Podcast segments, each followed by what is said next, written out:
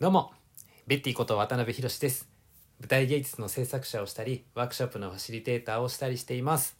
この番組では、僕の関わっている小劇場の舞台のことや制作のこと、演劇と教育にまつわるあれこれなどを話していきます。えーさてですね、えー昨日やおとついなどの放送を聞いていただいた方は、えー知っているかと思うんですけれども今ねあのそののちという僕が制作をしている団体で愛媛県の東温市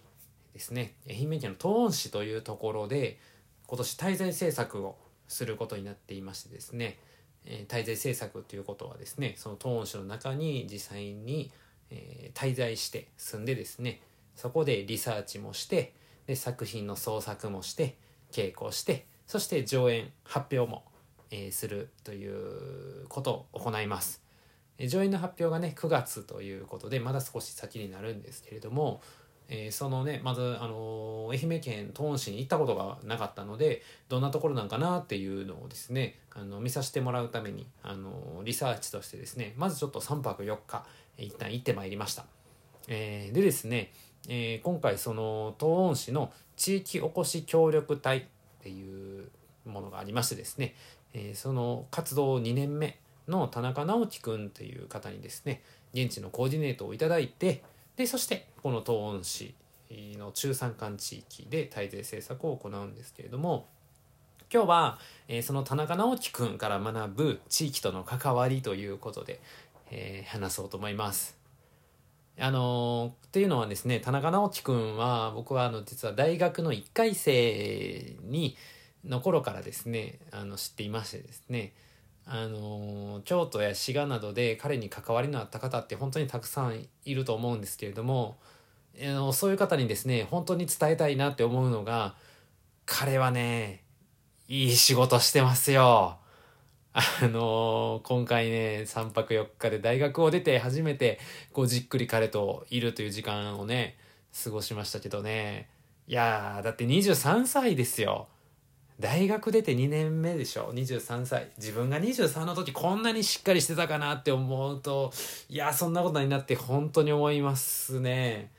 うん。いややっぱりねあのちょっとね前の話になっちゃいますけどあの大学の時からね彼の大学の時からやっぱり学内でももちろんさまざま活動してたと思いますしでやっぱり学外でのね本当にさまざまに活動しかもそれも舞台芸術に限らず舞台もそうやし地域っていうこともそうやし、まあ、青少年の育成に関わることとかもね本当にさまざまなことに関わってでそしてその中でさまざまな人に触れてきたことが今の彼を形成しているんだと思うんですけれども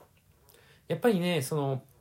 地域の方と、えー、直樹くんの接し方とか関係を見ているとですね遠にってまだ1年とは思えないくらいあっその中に飛び込んで活動しているんだなっていうのを本当にひしひしと感じましたし地域の方も直樹くんの企画を応援したいと思われてるんやなっていうのを、えー今回肌で感じてきました。いややっぱりねあのー彼の人間性とか実直さとかとにかくまずそこに飛び込んでみよう関わってみよう一旦やってみよう一旦受け入れてやってみようっていう精神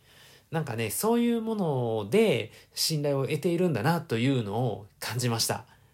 やっぱり信頼の積み重ねとして本当にその、え姿、えー彼のその姿からはね、あのー学ばしてもらったなとあの近くで見てあそうだよねやっぱそういう形だよねと、えーいうのを思いましたね。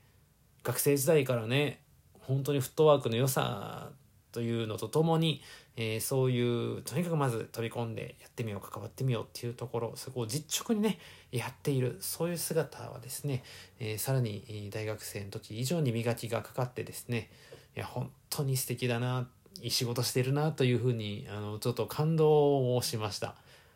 うん、でそれねもちろんね直樹くんのこともそうなんですけど直樹くんよりも前に東温市の地域おこし協力隊として東温市に、えー関われている関わられている方っていう方々の積み重ねっていうのもすごく感じました。やっぱりその地域おこし協力隊っていう方がですね